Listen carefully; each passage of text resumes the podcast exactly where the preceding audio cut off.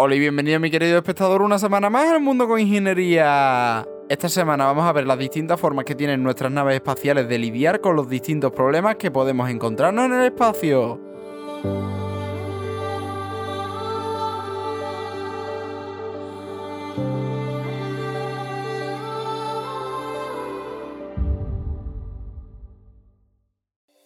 El espacio es un sitio muy misterioso que muy poca gente conoce y muy poco se preguntan los distintos peligros que puede llegar a tener este lugar tan particular. Si queremos diseñar una misión, primero debemos conocer qué es el espacio y cuáles son los peligros con los que tenemos que lidiar y también cuáles son las formas que tenemos para lidiar con esos peligros. Y precisamente de esto va a ir el episodio de hoy. Te voy a contar las diferentes dificultades que podemos encontrar en el espacio y los diferentes sistemas que tienen las naves espaciales para lidiar con estos problemas. El espacio, como ya te he dicho, es un lugar muy hostil y en el espacio tenemos que lidiar con el vacío, los gradientes térmicos que son muy elevados, la radiación, microgravedad, micrometeoritos y con la ya conocida basura espacial.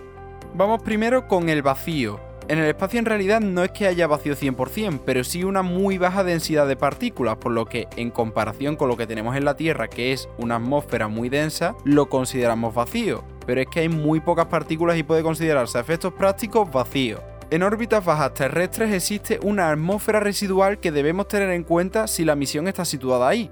¿Por qué? Porque para permanecer en esas órbitas necesitamos combustible ya que nos frena la atmósfera y tenemos que estar propulsándonos constantemente. Pero, ¿qué pasa si la misión no está situada en órbitas terrestres bajas? El vacío, en combinación con los ciclos térmicos, produce cambios en las propiedades de reflexión y emisión de la nave, por lo que hay que tener en cuenta este fenómeno para diseñar bien nuestra misión. El vacío, por otro lado, también provoca algo que se conoce como desgasificación. ¿Y esto qué es? Te estarás preguntando. Pues por ejemplo, los metales tienen atrapados en su interior moléculas de gas, tienen atrapados burbujitas de gas. Pues al estar en el vacío los metales liberan esos gases atrapados en su interior cambiando sus propiedades. Al no tener ya estos gases que en la Tierra permanecerían dentro de ellos, cambian sus propiedades. Los polímeros pierden, por ejemplo, sus componentes volátiles, los que se evaporan, por lo que pierden masa al estar en el vacío. Y ya por último, las sustancias hidroscópicas, que son aquellas que contienen moléculas de agua, pierden el agua. Estos son los distintos problemas que nos podemos encontrar en el vacío. Ahora vamos con los gradientes térmicos. Como ya te expliqué en el episodio 14 de este podcast, existen tres métodos de transferencia de calor, conducción, convección y radiación, pues en el vacío el único mecanismo para la transferencia de calor es la radiación, no hay forma de que la conducción funcione porque no estamos en contacto con ningún sólido para transferir nuestro calor y tampoco hay forma de que la convección funcione porque no hay ningún fluido a nuestro alrededor con el que estemos teniendo contacto en el momento en el que estamos en el espacio. Por tanto, el único mecanismo que nos queda para transferir calor es la radiación. El Sol y el vacío generan grandes gradientes térmicos porque la cara que está enfrentada al Sol está muy caliente y la cara que está opuesta al Sol está muy fría y entre medias se genera un gran gradiente térmico. Estos gradientes los debemos tener en cuenta en el diseño termodinámico de la nave para evitar que se generen tensiones muy elevadas que pueden dar lugar al fallo mecánico de la nave. Otro problema que tenemos que tener en cuenta, la radiación. Existe la radiación electromagnética solar, los vientos solares y los rayos cósmicos. Estos tipos de radiaciones tienen efectos en los sistemas electrónicos de la nave. ¿Por qué? Porque afectan a los semiconductores y además provocan ionización local, causando el fallo de los circuitos integrados. Sin embargo, estos efectos no son importantes en órbitas terrestres bajas, por lo que si nuestra misión está diseñada para permanecer en este tipo de órbitas no debemos preocuparnos mucho por los efectos que pueda tener la radiación. Y ahora ya vamos con los tres últimos efectos que tenemos que tener en cuenta en el espacio. Te recuerdo que hemos visto el vacío, los gradientes térmicos y la radiación. Ahora vamos con microgravedad, micrometeoroides y basura espacial. Vamos primero con la microgravedad. Al ser los efectos de la gravedad muy reducidos en el espacio, tenemos las siguientes desventajas y también ventajas. Las ventajas es que son las estructuras mucho más ligeras porque no nos hace falta soportar el peso de la estructura, ya que la gravedad es muy baja, la estructura no colapsa sobre sí misma. Y además, gracias a la ausencia de gravedad entre comillas, podemos hacer experimentos en el espacio que en tierra no podrían hacerse por la presencia de esta gravedad que nos fastidiarían este tipo de experimentos.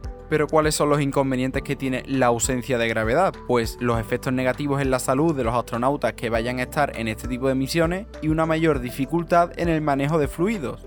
Los micrometeoroides son compuestos de roca o hielo o ambos que están orbitando en el sistema solar y que pueden impactar con nuestra misión. No son muy pequeños y en algunas misiones la propia estructura y barrera térmica que tiene ya por sí la nave proporciona protección suficiente contra ellos, pero el impacto constante de estos micrometeoroides puede provocar que en misiones más largas se necesiten protecciones adicionales, en los tanques presurizados, un impacto constante de estos objetos puede provocar el fallo del tanque, por lo que hay que protegerlo para impactos constantes de micrometeoroides a altas velocidades.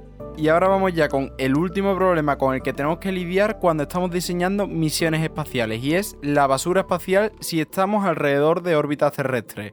Existen más de 12 billones 10 elevado a 12 objetos de entre 0,01 centímetros y 0,5 centímetros orbitando a velocidades de kilómetros por segundo alrededor de la Tierra.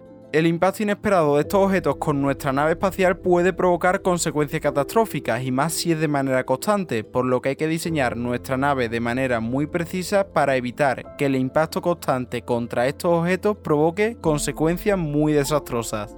Ahora que ya conocemos los diferentes peligros que puede tener el espacio a la hora de diseñar una nave espacial, vamos con los sistemas que tienen las naves espaciales para lidiar con ellos. El primer sistema de todos y el más básico, la estructura y los mecanismos. La estructura es el esqueleto que envuelve los equipos y soporta las cargas mecánicas de la nave. Debe ser ligera ya que llevar kilogramos al espacio cuesta millones de euros, pero resistente. ¿Y cómo conseguimos esto? Pues haciéndola de aluminio, berilio o material compuesto.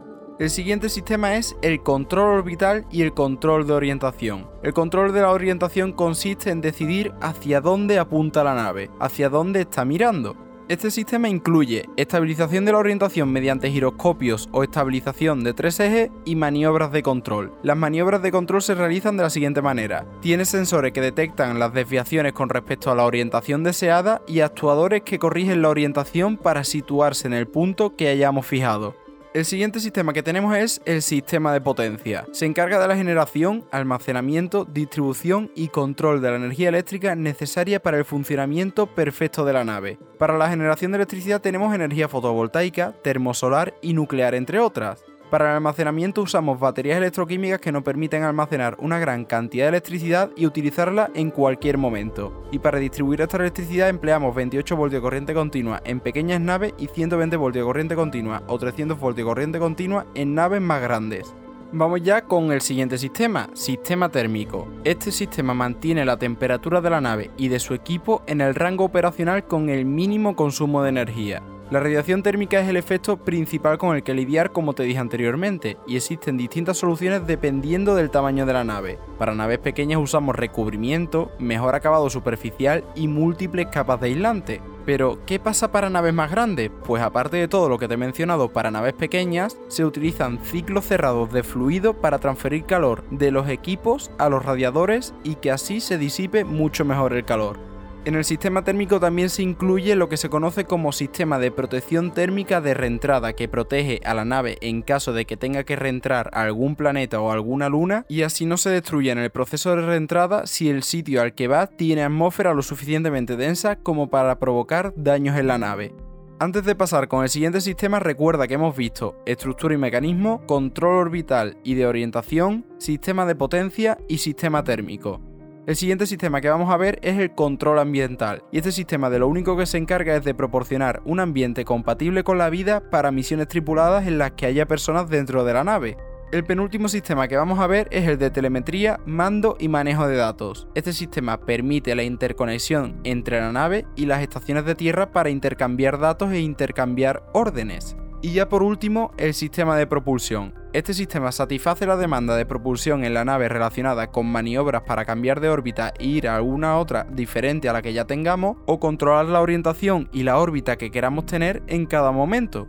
Y ya por último vamos a revisar los distintos problemas que podemos encontrarnos en el espacio y las distintas formas que tienen nuestras naves espaciales de lidiar con ello. En el espacio podemos encontrarnos el problema de el vacío, los gradientes térmicos, la radiación, microgravedad, micrometeoroides y basura espacial. Y la forma que tienen nuestras naves espaciales de lidiar con estos problemas es mediante el sistema de estructura y mecanismos, el control orbital y de orientación, los sistemas de potencia, el sistema térmico el control ambiental, telemetría, mando y manejo de datos y el sistema de propulsión. Y hasta aquí el episodio de esta semana. Espero que te haya gustado, que hayas aprendido muchísimo sobre los distintos peligros que podemos encontrarnos en el espacio y las distintas maneras que tienen nuestras naves espaciales de afrontarlos. Y recuerda que aunque quieras tener la mayoría de sistemas posibles en el espacio para protegerte lo mejor posible, cada kilogramo que quieras subir ahí arriba te cuesta millones y millones.